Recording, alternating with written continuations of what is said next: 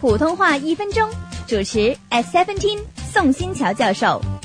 宋教授，在姓氏前面加上“老”字，是北京人对男性中老年人最为普通的称呼。但是我也听过在姓氏后面加上“老”字，例如说，呃，吴老、周老，他们有什么分别呢？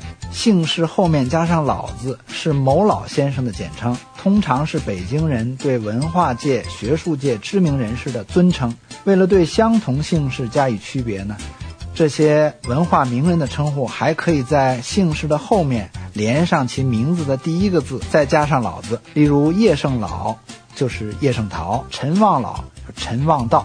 普通话一分钟，香港电台普通话台、香港中文大学普通话教育研究及发展中心联合制作。